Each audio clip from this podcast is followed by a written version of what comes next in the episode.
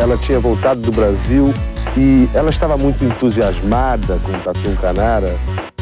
Não sei, isso aí pode ser intuição da mãe, sei lá, de, de outras crianças conversando, não sei. 10! Nota 10! O senhor vai gostar, hein? Bebê diabo parou o táxi na avenida. Ao vivo? É muito pior. Olá, eu sou o Danilo Corsi. E eu sou a Camila Kintzel. E hoje vamos conhecer um caso bem espinhoso que ainda está repercutindo. Você vai conhecer a história do jornalista e deputado estadual amazonense Wallace Souza, que começou sua carreira com um programa sensacionalista de TV, ficou tão popular que conseguiu vencer várias eleições consecutivas até cair em desgraça, sendo acusado de tráfico de drogas e de liderar um grupo de extermínio. Mas o que parece ser só mais um caso bizarro da política nacional também se transforma num suco de lodo do judiciário brasileiro. Ouça aqui com a gente e tire suas próprias conclusões. Suco de lodo. Suco de lodo. Mas antes, os nossos patrocinadores. Primeiro, o SiteGuy.dev, a empresa que cuida do nosso site e que desenvolve centenas de outros projetos. Entre em siteguy.dev e conheça o que eles podem fazer por você. Falando que veio daqui, ainda ganha desconto. E agora, Camila, o que o Drinco nos mandou hoje? Eita, que hoje vai ser tenso. Agora o Drinco também tem uma linha especial de saques. E nos mandou o saque Hakushika Futsu. Eita, que estão querendo me derrubar. Mandaram o saque Hakushika Futsushu, feito pela Tatsuuma Honki Brewing, da região de Hyogo, no Japão. E a garrafa está com 50% de desconto lá no drink.com.br. Você nem bebeu e já tá assim. Porém, cuidado, gente, porque quando você toma saque, você fica lá tomando saque tranquilo, sentadinho, e aí quando você levanta, já sabe, né? Já era. Brinde história? Tchim, tchim. Tchim, tchim. Olha, e a Polícia Civil do Amazonas prende em Manaus uma quadrilha de traficantes que complica ainda mais a vida do ex-deputado Wallace Souza, preso no mês passado. O Wallace é acusado de encomendar crimes que eram exibidos em seu programa de TV. Bom, essa história tem tanta coisa que fica até meio perdido para começar. Então é melhor ir pelo trivial. Francisco Wallace Cavalcante de Souza nasceu em 12 de agosto de 1958 em Manaus, o quarto de cinco irmãos, Carlos, Fausto, Marlúcia e Ulisses. Marlúcia. Em 1979, Wallace entrou para a Polícia Civil do Amazonas. E nesse período como policial, duas coisas aconteceram que têm importância em tudo que virá pela frente. A primeira dela foi a morte do irmão Ulisses, vítima do vício em drogas. Isso gerou um sentimento de revolta contra traficantes em Wallace. A outra foi que em 1987 ele acabou sendo expulso da polícia acusado de estar ligado a um esquema de desvio de combustível. Apesar de ter sido inocentado desse crime quase 20 anos depois, ele é importante para situá-lo no universo da banda podre das polícias do Brasil. E vou voltar a esse ponto em um pouco mais à frente na história. Desvio de combustível é Combustível. dureza, hein? Eu conheço uma outra pessoa que fazia Né? nota fria de combustível é. quando, tava, quando era deputado federal. Enfim, expulso da polícia, Wallace migra para uma nova carreira, a de repórter, ingressando na TV Rio Negro, uma afiliada da Bandeirantes no estado. E dentro da emissora, foi galgando espaço. Inspirado por aqueles programas precursores do mundo cão, tipo O Povo na TV e o Aqui Agora do SBT, Wallace, junto com os irmãos Fausto e Carlos, criou o Canal Livre, um programa policialesco do mais sensacionalista possível. A Marlúcia não estava envolvida. A Marlúcia não. Tá. Basicamente, o programa cobria os crimes da cidade, muitas vezes com os repórteres chegando antes mesmo dos policiais na cena do crime, sendo que uma das maiores barbaridades foi mostrar um corpo de um traficante ainda fumegante após ser queimado pelos assassinos. E tudo isso naquele belo horário do almoço. Esses programas sensacionalistas deviam ser proibidos num grau. Pois é. Enfim. Mas o programa não era só isso, também tinha aquele componente de ajuda, por assim dizer. Pessoas iam lá pedir pneu, comida, qualquer coisa, e o Wallace acionava seus patrocinadores e conseguia qualquer coisa solicitada. Na Porta da Esperança. Pois é. Tinha comédia também. Ele era assistido pelo Galerito, um fantoche que comentava as notícias para a plateia, formada basicamente por moradores da região, das regiões periféricas de Manaus. E essa mistura de mundo cão e assistencialismo barato logo tornou o Canal Livre o programa mais assistido no estado na faixa do horário. Nessa tribuna de concessão pública, Wallace fazia aquele discurso típico anticrime, perseguindo traficantes e organizações criminosas locais, conhecidos como galeras. Com tanta popularidade e fazendo questão de ser um símbolo contra a criminalidade, Wallace lançou, em 1998, sua candidatura para deputado estadual no estado do Amazonas, realizando carreatas, expedições e comícios prometendo o combate ao tráfico e às galeras. Mas o, o auxiliar dele não chamava Galerito? Galerito. Ele era criminoso? Talvez. Hum. O apoio popular não apenas surtiu efeito com sua eleição, mas registrou um recorde nunca antes visto no estado. Sua eleição contabilizou 51.181 votos. Na época, proporcionalmente, ele foi o parlamentar mais votado do Brasil. E o fato se repetiu mais duas vezes, em 2002 e em 2006. Mas aí, ali em 2006, as coisas começaram a mudar de maneira radical. A ambição de Wallace esbarrava em muitos interesses, em especial do então governador do Amazonas, Eduardo Braga. Wallace dizia abertamente que gostaria de ser o secretário de segurança do Estado e criticava as ações do governo na segurança pública. E nesse período também ocorreu o caso Adail Pinheiro, então prefeito da cidade de Coaci, que era uma das mais ricas do estado graças à Petrobras. Pinheiro era o cérebro de uma organização de pedofilia, onde ele enviava seus assessores para aliciarem menores de idade, para enfim você já imagina o que ele fazia. Né? Nossa Senhora. E na tribuna da Assembleia, Wallace batia sem dó em Adail. Porém, cabe dizer aqui que o Adail era, além de ricaço, muito influente no Estado, chapa até do governador. Só gente fina, né? Esse caso talvez valha a pena contar também em algum momento, né? Mas o, mais tarde o Adail foi condenado a 11 anos de prisão por esse esquema todo. O cara tem um, um, uma central de pedofilia e é condenado a 11 anos. 11 anos. Ah. Mas voltamos aqui à história do Wallace. Chancelado pelo seu programa de sucesso e pelo mandato de deputado, Wallace, do então Partido Progressista, batia e batia na elite política do Estado. Porém, em 2008, o jogo virou. Uma operação policial corriqueira prendeu o ex-policial militar Moacir Jorge, conhecido como Moa. Com ele foram apreendidas armas ilegais e muita cocaína. Levado à delegacia, Moa começou a entregar todo mundo, afirmando que fazia parte de uma organização criminosa de tráfico de drogas chefiada pelo deputado Wallace e por seu filho mais velho, Rafael Souza. Eita! Nesse depoimento à polícia, Moa, que disse ter trabalhado para Wallace, afirmou que os seguranças do deputado, na maioria policiais ou ex-policiais, chegaram a ser orientados pelo próprio parlamentar a tocar o terror na cidade de Manaus, ou seja, praticar homicídios, quebrar paradas de ônibus, placas, vitrines, tudo com o intuito de desmoralizar o trabalho da inteligência da Secretaria de Segurança Pública. Entendi. Então, o, o, teoricamente, o Wallace era chefe de uma quadrilha que, para ganhar o poder, estava tentando desmoralizar o governador e por isso estava mandando tacar o terror na cidade. E também era traficante. E também era traficante. E, e, o Moa era, trabalhava para esse cara. Trabalhava para ele. E ele tinha o programa Canal Livre. Uhum. E é aqui as coisas começam a ficar realmente bem estranhas. Primeiro é que a polícia, baseado somente no depoimento de Moa, monta uma força-tarefa para investigar o caso.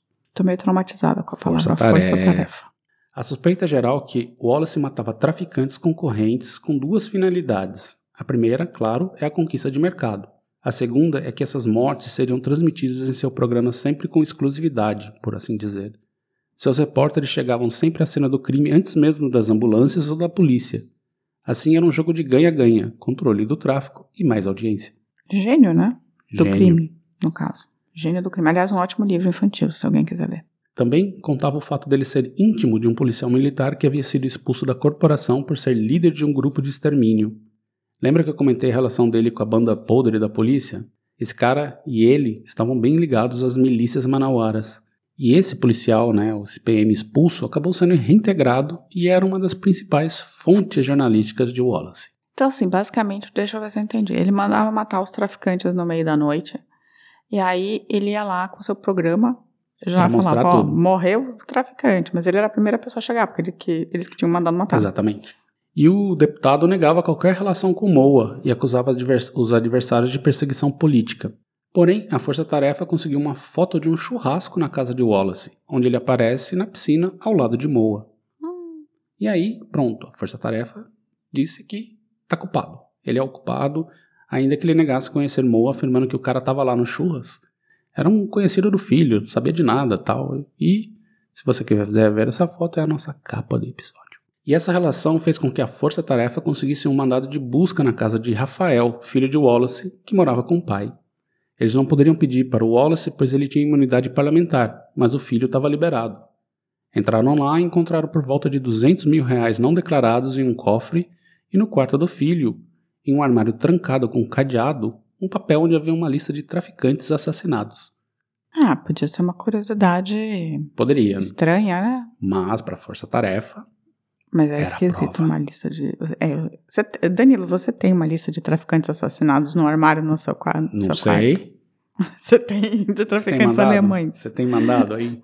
Quantos traficantes alemães assassinados você já viu? Não sei. Não sei de nada. Ok. E aí, para força-tarefa, né? Claro, o caso estava amarrado. Tá Tudo ali. Um depoimento, uma folha de papel e dinheiro. Era isso aí que definia a culpa do então deputado. Aí, a esposa de Moa vai à Comissão de Direitos Humanos do Amazonas e denuncia que Moa havia sido torturado por falar tudo o que havia dito. Furdúncio geral. Isso não acontece. Gente ser Imagina. torturada pra falar uma coisa que não aconteceu? Imagina. Uma comissão parlamentar né, do, do estado do Amazonas foi lá falar com Moa, que confirma ter sido torturado a mando de Tomás Vasconcelos, o secretário executivo de inteligência do estado, que estava coordenando a força-tarefa. Gente do céu, que várzea. Poucos dias depois, em depoimento à Assembleia, a esposa de Moa nega a história de tortura. Depois disso, ela nunca mais comentou o caso. Então ela não sabe se foi torturada ou não foi torturada. Minha teoria é que rolou um dinheirinho ali. Uhum.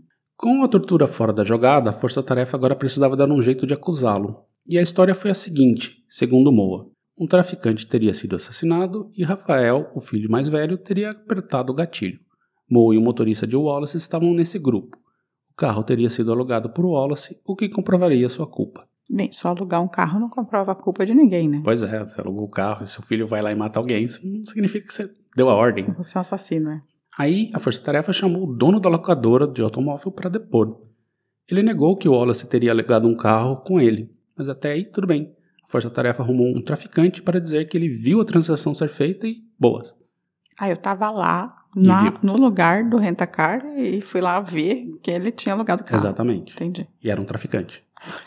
Que história mais absurda. Forças Tarefas.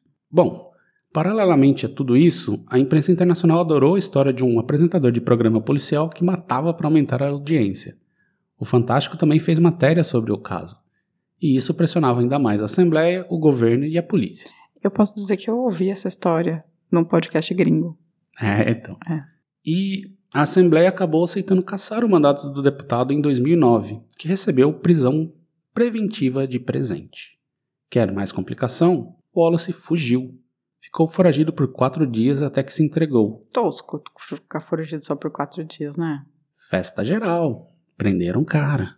Mas ele sofria da síndrome de Bud Cherry, uma obstrução do sistema de drenagem do fígado, o que obrigava a ter um tratamento de saúde constante. Antes de ser preso, já havia ido para São Paulo se tratar. E logo após ser preso, a justiça aceitou que ele fosse para São Paulo novamente para fazer tratamento, sendo vigiado pela Polícia Federal na porta do seu quarto de UTI. Enquanto isso, algumas vozes na imprensa de Manaus começaram a questionar a força-tarefa, que como provas tinha o depoimento de Moa, um pedaço de papel e a palavra de um outro traficante. Aí acontece outra coisa. A juíza do caso Wallace sofre uma tentativa de homicídio, e segundo ela, os bandidos haviam citado o nome de Wallace. A tentativa fracassou, mas deu novo gás às provas da força-tarefa, cheia de convicções. Não tem provas, mas tem convicções. O caso inteiro é isso. Entra em cena então Vanessa Lima, ex-produtora do canal Livre, meio boladona com a história toda. Ela gravou uma ligação de Patrícia Almeida, irmã do traficante Franquizinho do 40, Franquizinho do 40 não dá. Franquizinho do 40, Hum. que teria sido responsável por atacar a juíza. Na ligação, Patrícia diz que sabe que o Wallace não está envolvido em nada, inclusive as mortes dos traficantes teriam sido feitas por outro grupo. Vanessa tenta levar essa informação à força-tarefa, mas o que acontece? Eles prendem, eles prenderam a Patrícia, né, a irmã do Franquizinho, que acusa Vanessa de ser parte do grupo do tráfico. Vanessa foi ouvida por três horas na sede da Secretaria de Segurança Pública. No mesmo dia, o Ministério Público do Amazonas decretou pedido de prisão preventiva de Vanessa Lima, que foi indiciada por associação ao tráfico de drogas no estado. Segundo Vanessa, ou ela entregava o Wallace, ou ela seria presa. Acabou presa, mas conseguiu liberdade quase um ano depois e acusou a força-tarefa de tortura. Gente, prenderam a produtora que estava tentando provas contra, o ca... contra essa história. É, toda. falando só, tipo, não- a irmã do traficante falou que não tem nada a ver aí e tal. A irmã do Franquezinho do 40. Mas além de, de prenderem a Vanessa, eles ainda conseguiram contrapô-la. A Força Tarefa apareceu com outra produtora e repórter do Canal Livre, a Gisele Vaz, que afirmou em depoimento prestado que participou de pelo menos uma das reuniões em que o Wallace Souza tramava, junto com mais três pessoas, o assassinato da juíza, e que Moa fazia parte da segurança de Wallace. Aí, mais tarde, depois disso, ela disse que ela teve que dizer isso ou seria presa também. Gente basicamente estava acusando todo mundo de tudo e ameaçando prender as pessoas. Basicamente. Entendi. Ou você entrega o cara ou você vai preso. Força-tarefa que chama isso, gente. Chama. É mais, muito mais força do que tarefa, no final das contas. No final né? das contas, é bem isso. Enquanto isso, o estado de saúde de Wallace se degrada. A doença evoluiu e ele morre em 27 de julho de 2010, sem ser julgado, tendo seus crimes sendo extintos com sua morte. Seu funeral em Manaus levou pelo menos 5 mil pessoas que juravam que ele era vítima de uma perseguição. Mas você pensa que acabou? Não. Rafael, o filho, Moa e o motorista devem ser julgados. No julgamento, Moa afirma que tudo que falou era mentira, fora forçado pela força-tarefa sobre tortura. Com isso, ele e o motorista foram absolvidos. Rafael, por sua vez, foi condenado a 11 anos de prisão. Pelo quê? Pelo assassinato. Aquele Pelo assassinato. Mas tinha provas do assassinato? A palavra do Moa. Caramba, mano. E o Moa chegou lá e falou: Eu falei mentira, eu fui torturado. Aí eles, a juíza liberou ele e o motorista e prendeu o Rafael. Hum. Mais tarde, Carlos e Fausto, os irmãos de Wallace, foram condenados a 19 anos de prisão. Lembrando que eles também participavam do Canal Livre e também estavam na política. Nada é suspeito nessa história, nada. Em 2019, eles foram absolvidos da acusação de associação ao tráfico e Rafael começou a cumprir pena no regime semiaberto. Willacy, filho mais novo de Wallace. Ah, não. Aí não dá, gente. Pois é. O cara não chamou Willacy. Willacy. Vamos discutir isso. Ah, Danilo, é o Willacy. você pensou em colocar o nome do seu filho de Dinilo? Não pensei, mas poderia. Seria legal. Dinilo. Denilo, do nulo, do Nilo, Pois é. Você Entendi. tem o Wallace pai e o Willacy filho. Willacy. Eu não tô fodendo com Willacy, desculpa. O Willacy lançou o programa Sinal Livre, nos mesmos modos que o pai fazia, e agora está atacando a todos que participaram desta história. Tá ali tentando desvendar a história da morte do pai. Ou, na morte não, a morte você sabe, né? Na verdade, da, todo, Da acusação. da acusação. E aí, basicamente, é nesse pé que a história tá. Camila, você já conhecia essa história? O que você acha? Eu te- Inocente ou culpado? Eu tinha ouvido num podcast gringo, mas assim, eles não tinham ido tão a fundo. Eles só contaram a história do, do cara tá sendo acusado de matar as pessoas pra mostrar na TV. Esse negócio de força-tarefa, os caras têm só um depoimento, pedaço de papel, não tinha prova nenhuma, não, não sabia onde. tipo, Não conseguiram colocar o cara em nenhuma das É, situações. Eu acho que tem uma prova de que ele é culpado, que é. A foto não. Ele não- colocou o nome de Willis no filho. Ah, tá. Bom. É, ele mas ele tem isso- uma alguma culpa ele tem. Essa sim. Eu quero dizer que alguma culpa ele tem. Mas de resto não dá pra saber, né? Não, Não dá pra saber se é só perseguição ou se, tipo, na verdade.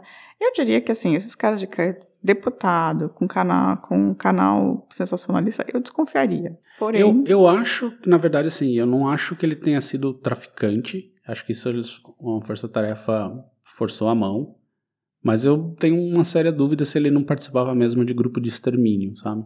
Eu talvez nem participasse, mas assim, talvez desse uma grana pros caras pra ser efetivamente avisado primeiro, sabe? Uma parada dessas, assim. Não, é possível. Que assim. acaba, de alguma maneira, incentivando também o crime, sabe?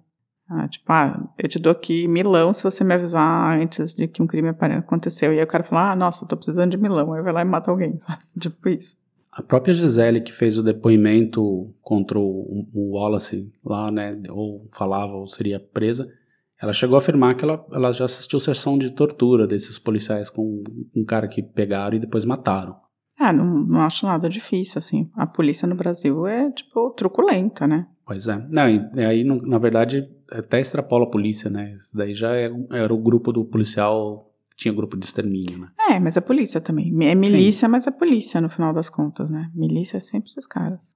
Enfim, aí antes de terminar, eu quero recomendar o documentário em série chamado Bandidos da TV, que tá na Netflix, que conta essa história toda com muito detalhes. Tem entrevista com o Wallace, com a Vanessa, com o Willis, a turma toda da Willis. Força Tarefa. e você vai ver que a coisa, eu só aqui dei uma resumida básica, mas a história é de dar um nó na cabeça. Vale muito assistir, e aí você vai tirar, conseguir tirar suas conclusões se ele era culpado ou inocente, se foi uma perseguição política. Ou nunca vai chegar a conclusão Ou nenhuma não. alguma. Mas eu acho que ali armaram pra cima dele. Força-tarefa. Eu acho que armaram, mas não obrigatoriamente o Hum. fato de armarem significa que ele era totalmente inocente de tudo. Exatamente. Agora, pausa e recadinhos. Tá aqui o corpo. Ainda tá inclusive saindo fumaça ainda, olha. Manaus não pode mais conviver com essa onda de violência onde agora todo mundo mata. Apresentador de um programa policial, Wallace encomendaria assassinatos para exibi-los na TV. Camila, se alguém aí tiver mais informações sobre o nosso querido Willacy e o Wallace e quiser contar pra gente como fala. É, manda um e-mail pra gente no contato arroba muitopior.com.br com o subject, o assunto, Willacy. Willacy. Willacy. E, ou pode deixar um recado no nosso site, o muitopior.com.br, ou mandar um recadinho pelo Instagram, Facebook ou Twitter, ou também deixar um comentário no YouTube. Boa.